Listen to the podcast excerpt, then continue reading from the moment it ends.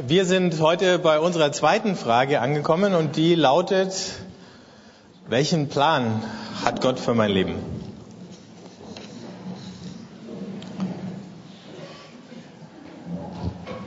Das ist ja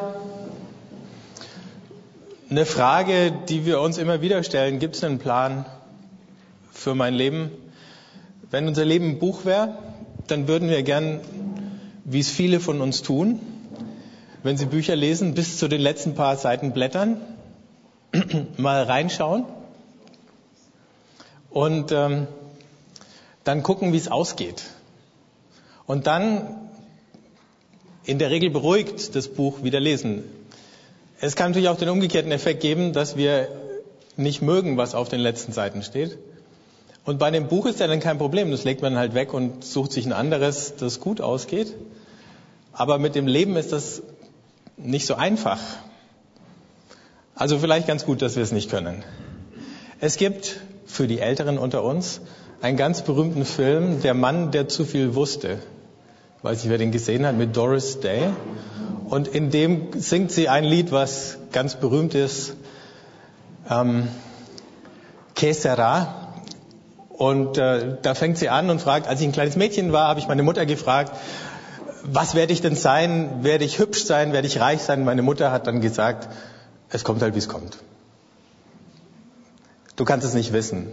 The future is not ours to see. Also es ist nicht unsere Sache, in die Zukunft zu gucken. Und äh, dieser Satz ist definitiv ein Satz, der auch für uns Christen gilt. Also die Versuchung, in die Zukunft gucken zu wollen. Und äh, die ist natürlich groß. Und Gott sozusagen zum Orakel zu missbrauchen, ist auch immer wieder mal da. Also ob uns das gut tut, wenn wir das könnten, ist eine gute Frage. Wir alle sagen ja immer mal wieder, Wissen ist Macht. Die Scherzkekse sagen dann, nichts Wissen macht nichts, aber kannte der ja gar nicht. aber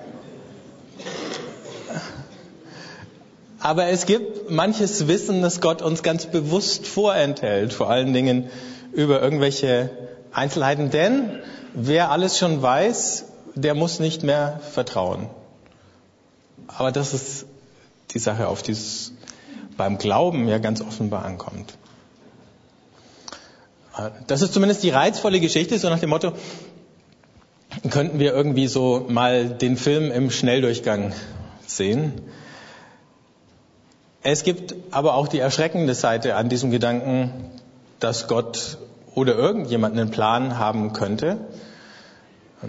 Also erstens gibt es natürlich die Erfahrung, dass wir selber sagen, ich habe überhaupt keinen Plan. Ich finde mich in meinem Leben absolut nicht zurecht. Ich habe die Orientierung verloren. Ich weiß zwar vielleicht gerade noch, woher ich komme, aber ich habe keine Ahnung, wohin ich gehe. Ich habe auch gar keine Ahnung, wohin ich eigentlich will. Aber längst noch bevor wir uns Gedanken machen können, ob wir einen Plan selber machen für uns, ähm, waren schon andere da, die Pläne gemacht haben für unser Leben. Also nicht nur Vater Staat oder so, sondern natürlich auch unsere Eltern. Und äh, viele haben das als eine sehr schwierige Geschichte erlebt, von ihren Eltern schon verplant zu sein für bestimmte Dinge. Nur bevor jetzt jemand spekuliert, ob es mir so gegangen ist, nein. Aber ich kenne Menschen, so wie wahrscheinlich manche von euch auch Menschen kennen. Natürlich ist es keinem von uns so gegangen, aber wir kennen alle Leute. Ähm, wo das so war. Ehrgeizige Eltern, die hatten einen Plan für das Leben ihrer Kinder. Und wenn die Kinder dann von diesem Plan aus irgendeinem Grunde abweichen, dann ist es für die Eltern eine Katastrophe. Manchmal reden sie dann nicht mehr mit ihren Kindern für eine Weile. Wenn die Kinder jemand anders heiraten, jemand Falsches, also nicht, dass man da auch wirklich Fehler machen könnte, aber manchmal geht ja die Meinung, ob das jetzt ein Fehler war, auseinander zwischen Eltern und Kindern. Oder wenn man einen anderen Beruf ergreift, äh, oder in eine andere Stadt oder in ein anderes Land am Ende gar zieht oder so. Oder schlimmer noch, sich äh, entschließt gar nicht zu heiraten, wie auch manche von den großen Heiligen, dann sind die Eltern auf einmal schwer enttäuscht, weil die schon einen Plan hatten. Und die eingeplanten Enkelkinder sind auf einmal gestrichen und das nehmen sie den Sprösslingen übel. Wir werden natürlich auch in allen möglichen anderen Lebensbereichen verplant. Chefs haben die Angewohnheit, ähm, viele Pläne zu entwickeln. Und wir kennen das ja sogar aus dem geistlichen Bereich, ähm, in diesen, ich weiß gar nicht mehr, wie es heißt, früher hieß es geistliche Gesetze, ähm, vier geistliche Gesetze und dann hieß es Mist. Äh, ja, das fing an mit Gott liebt dich und hat einen wunderbaren Plan äh, für dein Leben. Floyd McClung hat es einmal umgedreht bei Jugend mit einer Mission und hat gesagt, Gott liebt dich und wir haben einen wunderbaren Plan für dein Leben. Ähm, auch das kann es ja ab und zu geben, dass äh, nette Geschwister dann sagen, wir haben einen wunderbaren Plan für dein Leben. Wir können dir genau sagen, was Gott mit dir vorhat. Und es ist nur manchmal befreiend und manchmal ist es auch erschreckend oder einengend oder manchmal gehen Versprechungen damit einher, die sich zumindest unterwegs nicht ganz so anfühlen. Ja? Plötzlich passieren Dinge, die finden wir gar nicht wunderbar. Also dieses Gott hat einen wunderbaren Plan für dein Leben mag dann eine Sache sein, die, wenn wir am Ende unseres Lebens zurückgucken, durchaus zutrifft. Aber es mag Abschnitte auf diesem Weg gehen, wo wir sagen, Gott, wenn das ein wunderbarer Plan sein soll, dann lass uns doch mal drüber reden, wie du und ich wunderbar verstehen.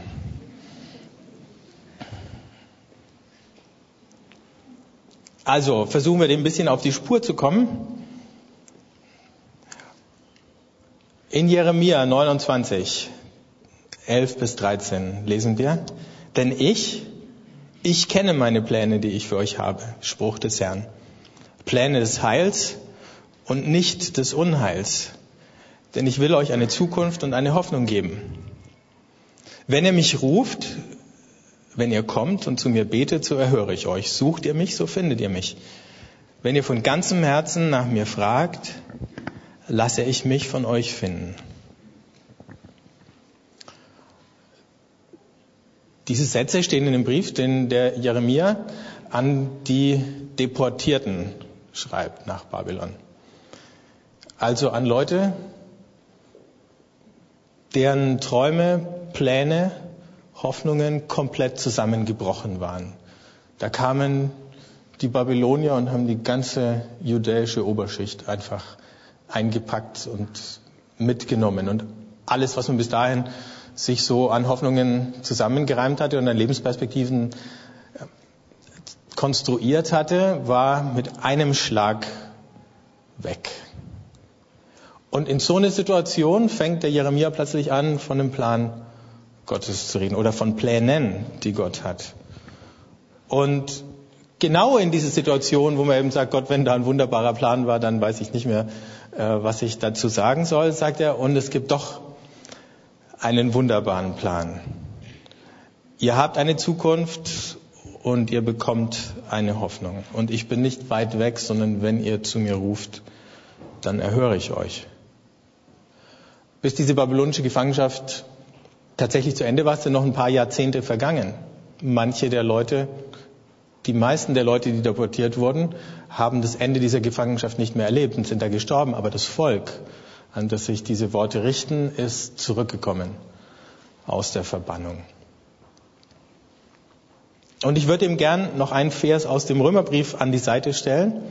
In Römer 8, Vers 28, wir wissen, dass Gott bei denen, die ihn lieben, alles zum Guten führt, bei denen, die nach seinem ewigen Plan berufen sind. Vorhin im Lobpreis haben wir auch schon ein paar Bibelstellen ähm, gehört, in denen dieses Thema angeklungen ist.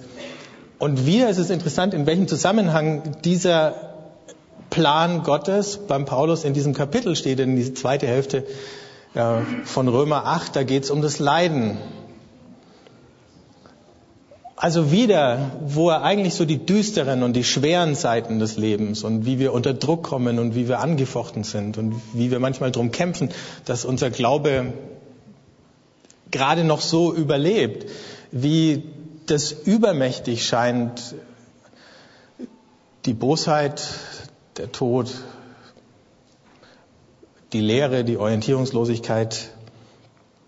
Und dann kommt, kurz bevor am Ende so dieser naja, fast triumphale Schluss kommt, ähm, aber immer in dieser Spannung zum Leiden, dieser Gedanke an den Plan Gottes. Also Gott hat einen Plan.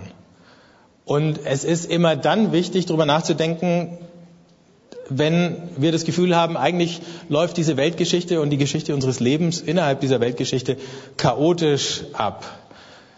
Eigentlich herrscht die Willkür in dieser Welt. Die Reichen und die Mächtigen machen, was sie wollen. Die halten sich, das kann man ja auch ganz aktuell für Deutschland sagen, an keine Regeln äh, mehr. Ähm, jeder scheint nur darauf bedacht, seinen eigenen Bestand zu sichern, seine eigenen Schäfchen ins Trockene zu bringen. Eigentlich müsste man sagen, die Welt ist ein Dschungel und jeder kämpft für sich. So ungefähr. Und wenn du, wenn du viel Glück hast, dann hast du ein paar Freunde, äh, die dir zur Seite stehen. Und äh, angesichts von all der Ungerechtigkeit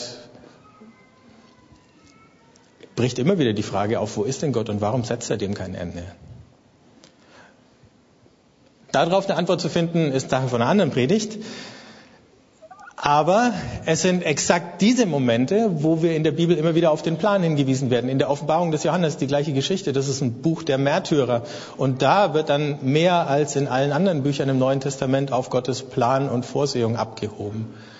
Während meistens da, wenn es Leuten gut geht oder wenn gefeiert ist, das eher ein bisschen in den Hintergrund tritt, weil wir dann sowieso eine Perspektive dafür haben, dass Gott regiert und herrscht und dass es eine gute Herrschaft ist. Aber dann, wenn wir kurz vor dem Verzweifeln stehen, dann werden wir daran erinnert. Gott ist souverän, auch wenn sein Wille jetzt noch nicht uneingeschränkt überall und von selber passiert. Aber Gott hat Pläne gemacht, wie diese Welt an den Punkt kommt, dass sein Wille geschieht. Und wenn wir beten, dein Reich komme, dein Wille geschehe, dann erwähnen wir damit ganz genau die Spannung, dass wir wollen, dass es kommt, aber dass wir wissen, dass es noch nicht da ist. Und wenn Gott in der Bibel von seinem Plan redet oder Paulus vom Plan Gottes redet, dann ist davon die Rede, dass Gott seinen Willen und seine Herrschaft in dieser Welt durchsetzt. Also ist die nächste Frage, für wen ist denn dann dieser Plan? Ich glaube, es ist ein Plan für Leute, die sich verlaufen oder verirrt haben. Es ist ein Plan für Leute, die zu spät kommen oder die das Gefühl haben, sie seien zu kurz gekommen.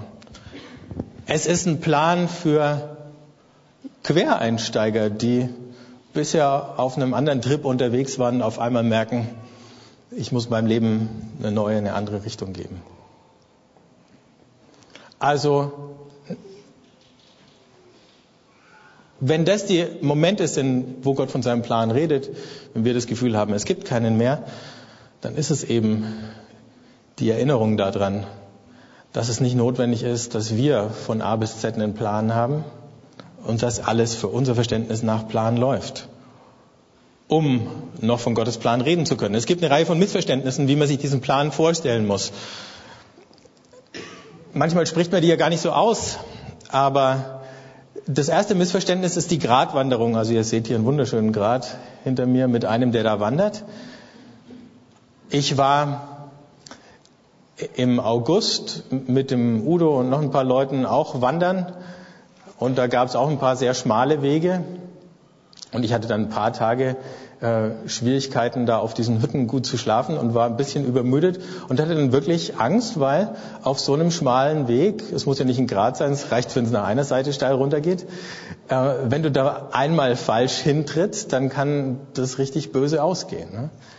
Ähm, also, wenn unser Leben eine Gratwanderung wäre, wenn Gottes Plan so eine Linie wäre, eine ganz feine, und du weichst einmal nach rechts oder links davon ab und das war's, dann wäre das eine ziemlich schwierige Geschichte. Vor allem, wenn du abgestürzt bist, kommst du dann nicht wieder zurück. Man kann sich diesen Plan auch so vorstellen wie Reiseverbindungen, wo du mit der Bahn fährst oder irgendwo hinfliegst und dann hast du da Anschlusszüge und Flüge und bestimmte Zeiten zum Umsteigen. Aber wenn sich aus irgendeinem Grund dein einer Reiseabschnitt länger hinzieht, dann ist dein Anschluss weg. Und dann können verschiedene Dinge passieren in unserem Leben. Entweder wird's teuer, weil du ein Ticket mit Zugbindung hast oder so. Ähm, gut, da kann man dann mit der Bahn oder mit der Fluglinie verhandeln. Meistens verliert man Zeit, wenn man irgendwohin umgebucht worden werden muss. Manchmal sagen die einem, heute kommen sie da nicht mehr hin, wenn du spät am Abend unterwegs bist. Dann musst du irgendwo übernachten. Und die Vorstellung, dass es in unserem Leben so ähnlich sein könnte, entweder, dass es sehr teuer werden kann, so einen Fehler zu korrigieren, wenn man irgendwo den Anschluss verpasst hat, wenn man aus dem Reiseplan, den Gott uns geschrieben hat, rausfällt, ist auch unangenehm. Oder wenn Gott schließlich sagt, also in diesem Leben kommst du nicht mehr äh, zu dem Ziel was ich eigentlich hatte. Aber so wird eben nicht von Gottes Plan geredet in der Bibel. Und es wird auch nicht von einem für jeden einzelnen von uns individuell maßgeschneiderten, minutiös geplanten Leben gesprochen. Auch das gibt's nicht. Also wir können vielleicht darüber spekulieren, ob Gott in dem Moment, als du auf die Welt gekommen bist, schon äh, Pläne hatte, wen du mal heiraten, wie viele Kinder du haben und so, so, so all die Sachen, die Doris Day interessiert haben. Ähm, aber ich glaube, an vielen Punkten in unserem Leben ist es so, dass Gottes Plan so weit ist, dass wir durchaus selber eine Wahl haben. Also Gott hat nicht nur einen Ehepartner und wenn du den verpasst aus irgendeinem Grund, weil du dich zu doof anstellst. Also wir hatten ja diese Geschichte, als Bayern München einen neuen Trainer gesucht hat, spektakulär, dann Jürgen Klinsmann angestellt hat und dann Lothar Matthäus, der so gerne Trainer geworden ist, dann in einem Interview gesagt hat, er weiß nicht, ob er 1a oder 1b gewesen wäre und alle denken, Lothar? 5z vielleicht, aber nicht 1a und auch nicht 1b. Also es ist nicht so, dass Gott sozusagen 1A-Pläne hat und wenn du aus dem rausfällst, dann gibt's nur noch B-Ware, ja, oder eben noch schlechter, ne? so ähm, Gebrauchtpläne, die jemand anders verschmäht hat oder irgendwie so zweite Wahl halt. Ja. Nein, so ist es nicht. Da gibt's überhaupt keinen einzigen Hinweis drauf. Ich glaube, bei manchen Dingen ist es Gott wichtiger, dass es unsere eigene Entscheidung war, damit wir ihm nicht immer vorjammern, wie der Adam, die Frau, die du mir gegeben hast, da gab es auch nur eine, ja. Hätte der Adam sich aus fünf Frauen eine aussuchen müssen, dann hätte er das schon nicht mehr sagen können. Er hätte es trotzdem gemacht, ja, aber äh, wir sind halt so. Aber Gott hätte dann sagen können, Adam, das war deine Entscheidung und jetzt hörst du auf zu jammern. Also so so läuft's nicht mit dem Plan. Der Chef, den du mir gegeben hast und so. Die Kinder, die du, na gut, bei den Kindern, man, man, kann ein bisschen was dafür und für manche Dinge kann man auch nichts. Ja. Ja, okay, aber ich denke, ihr versteht, worauf ich raus will. Ich glaube, so brauchen wir uns diesen Plan nicht vorzustellen. Aber auf der anderen Seite müssen wir eben auch nicht sagen, na ja, es kommt, wie es kommt. Ähm, diese, naja, fatalistische Lebenseinstellung ist dann auch nicht die, die Gott will. Also gucken wir nochmal, was bedeutet das für mein Leben, dass es diesen Plan Gottes gibt? Ähm, das erste, in den beiden Bibelstellen, die wir angeschaut haben und in ganz vielen anderen auch, stehen diese Aussagen über den Plan Gottes im Plural, was die Adressaten angeht. Ah, jetzt habe ich so ein Fremdwort verwendet. Will einer von den Konfis erklären, was Plural heißt?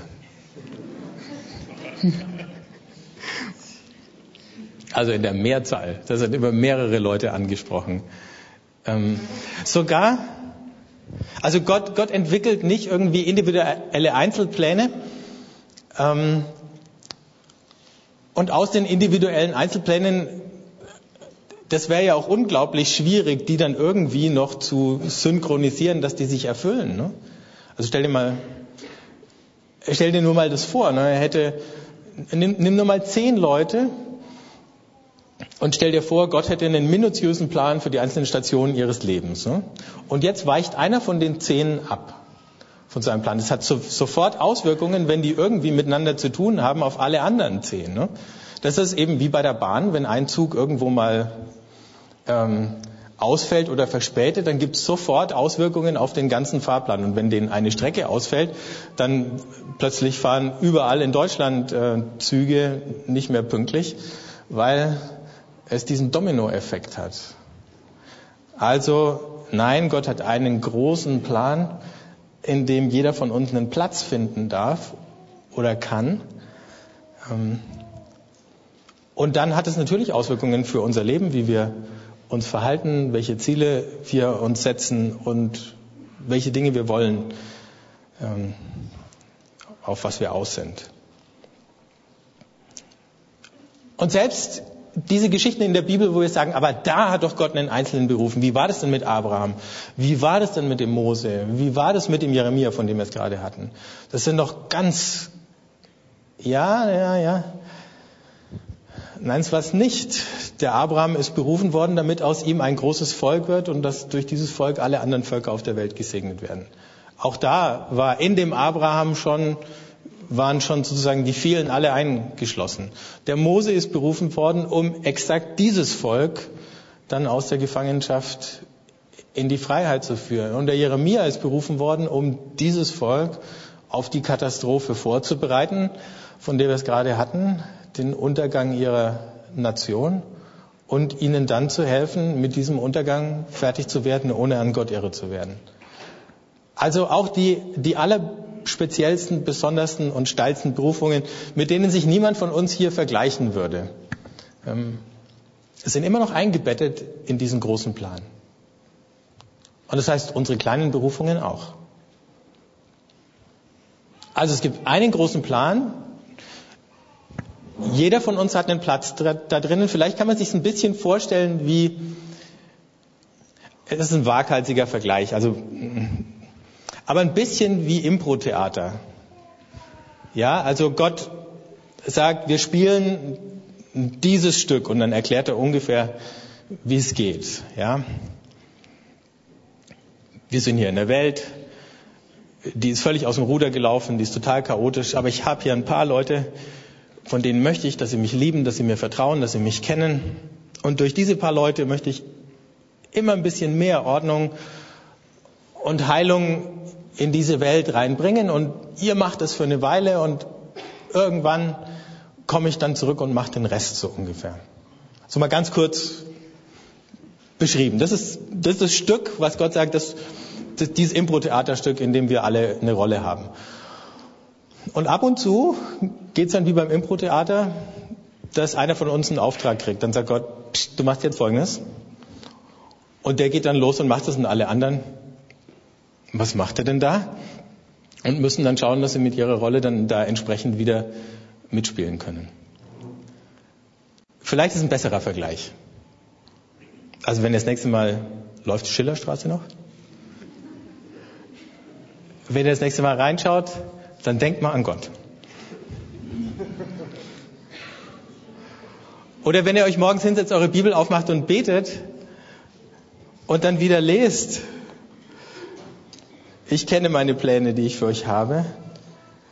Pläne des Heils und nicht des Unheils. Ich will euch Zukunft und Hoffnung geben. Dann fragt, was ist heute das bisschen Hoffnung, was ich von dir empfangen und was ich mit anderen teilen kann. Das ist deswegen so wichtig, dass wir das verstehen. Ähm, weil wir auch manchmal dazu neigen, Pläne, Berufungen oder so, äh, naja, fast wie so ein Selbstverwirklichungstrip zu verstehen. Also ich habe meine Berufung und ich mache nur das. Ne? Wenn man dann sagt, kannst du mal hier schnell mithelfen? Nein, das ist nicht meine Berufung.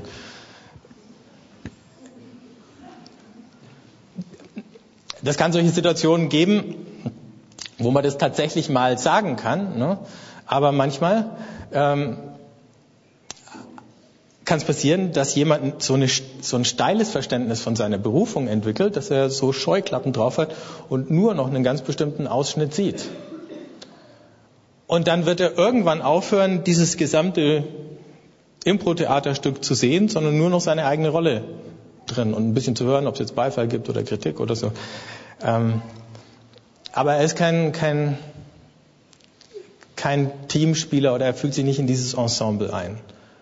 Gott hat uns aber in so ein Ensemble berufen und innerhalb von diesem Ensemble gibt es bestimmte Rollen. Manchmal wechseln die auch nach bestimmten Situationen oder Lebensabschnitten. Manchmal muss man halt einfach Dinge tun, die einem nicht liegen, aber es geht nicht anders, müssen alle mal machen.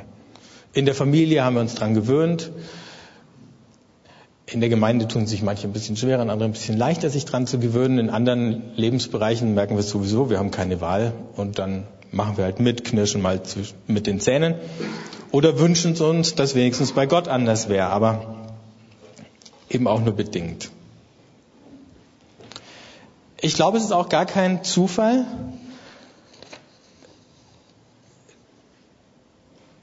dass die Folgerung, die der Jeremia aus, diesem, aus dieser Verheißung zieht, ich habe einen Plan, ich habe Pläne des Heils und nicht des Unheils, ich gebe euch Hoffnung und Zukunft. Und dann fährt er fort, wenn ihr mich ruft, wenn ihr kommt und zu mir betet, so erhöre ich euch. Sucht ihr mich, so findet ihr mich. Wenn ihr von ganzem Herzen nach mir fragt, lasse ich mich von euch finden. Auch das ist der Grund, warum uns Gott den Plan nicht in jedem Detail im Voraus verrät, weil er genau das möchte, dass wir ihn suchen. Dass wir nicht unabhängiger von ihm werden, sondern abhängiger. Dass wir mehr nach ihm fragen und nicht weniger. Dass wir nicht den Plan sozusagen abheften, in die Hosentasche stecken und dann zu bestimmten Zeiten rausziehen können und dann Gott überflüssig wäre, weil wir haben ja den Plan. Und wofür brauchen wir ihn dann eigentlich noch? Also wenn Gott redet, dann zeigt er uns oft genug nur einen Schritt. Dann gehen wir den Schritt, dann warten wir oder wir gehen halt einfach im Vertrauen vielleicht noch mal einen weiter in die Richtung. Manchmal spricht er ja auch eine Weile gar nicht. Und dann haben wir die Wahl, bleiben wir sitzen und regen uns nicht mehr oder gehen wir mal in die Richtung weiter, von der wir vermuten, dass es wohl richtig sein könnte. Das ist ja gar nicht so schwer, weil über diesen allgemeinen großen Plan hat Gott ja genug gesagt. Und was sein Wille ist, lässt sich in zwei Sätzen zusammenfassen. Liebe Gott von ganzem Herzen und liebe deinen Nächsten wie dich selbst. Das sind schon viele Anweisungen. Ähm, die uns in die richtige Richtung deuten. Wenn wir die zwei Dinge tun, dann können wir sozusagen auch schon gar nicht mehr viel falsch machen. Dann sind wir schon mal gut unterwegs. Und all die besonderen Anweisungen, da müssen wir dann halt darauf vertrauen, dass wir sie zur richtigen Zeit hören. Wir können Gott insofern entgegenkommen, dass wir immer wieder Platz schaffen, dass wir immer wieder anhalten, dass wir immer wieder fragen, suchen und hinhören, um den Fingerzeig für den nächsten Schritt zu bekommen. Aber mehr brauchen wir auch gar nicht zu tun. Und dann fragen wir, was ist dein Wille und wie kann er hier durch uns geschehen? Oder wir fragen nochmal anders, Gott, wo bist du am Handeln? Wo bist du am Wirken? Und was kann ich dazu beitragen, dass das hier weitergeht? Und wenn wir dann zurückschauen Vielleicht auch nicht bei jedem Abschnitt des Wegs im gleichen Maß. Aber wenn wir dann zurückschauen, dann sagen wir, irgendwann, ja, es hat gestimmt. Ähm, das war ein guter Weg, den du mich geführt hast. Dieser Plan, den du hast für uns, für die Welt, ist ein guter Plan. Wir schauen dankbar zurück. Im Lauf dieses Wegs lernen wir immer mehr zu vertrauen und immer mehr Hoffnung zu fassen und den anderen, die mit uns unterwegs sind, die mitspielen in unserem Ensemble, immer wieder Hoffnung und Mut zu machen, dass Gott in dieser Verheißung die Wahrheit gesagt hat, dass er bei denen, die ihn lieben, alles zum Guten führt.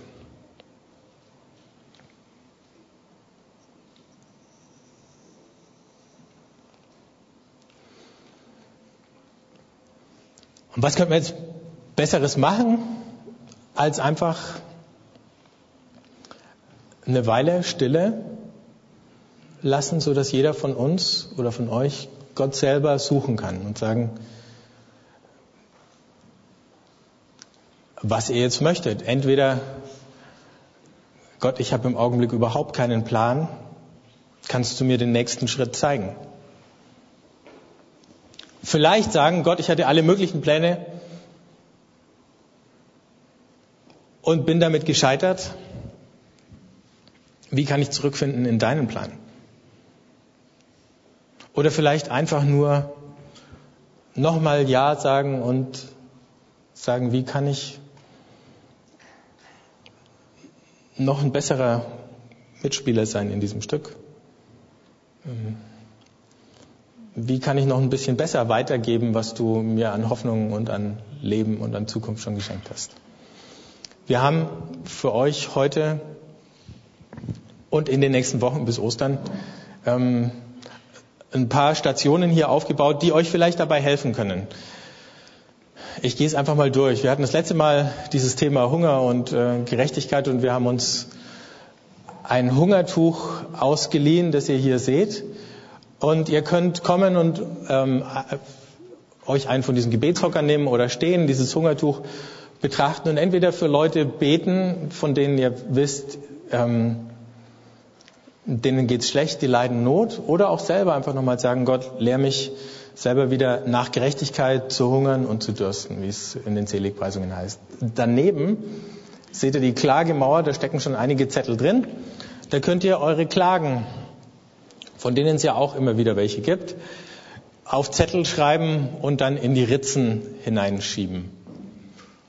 Und wenn ihr noch ein bisschen weiter guckt, äh, kann mal einer den Eimer hochheben? Den Mülleimer da. Steht er da? Genau. Jo. Wir hatten vor Ewigkeiten mal so ein Ding, das, haben, das hieß die Sündentonne, ja.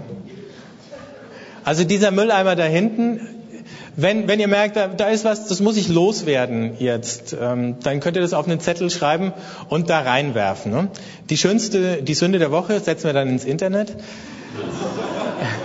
Nein, es wird, äh, es wird diskret entsorgt, der Inhalt.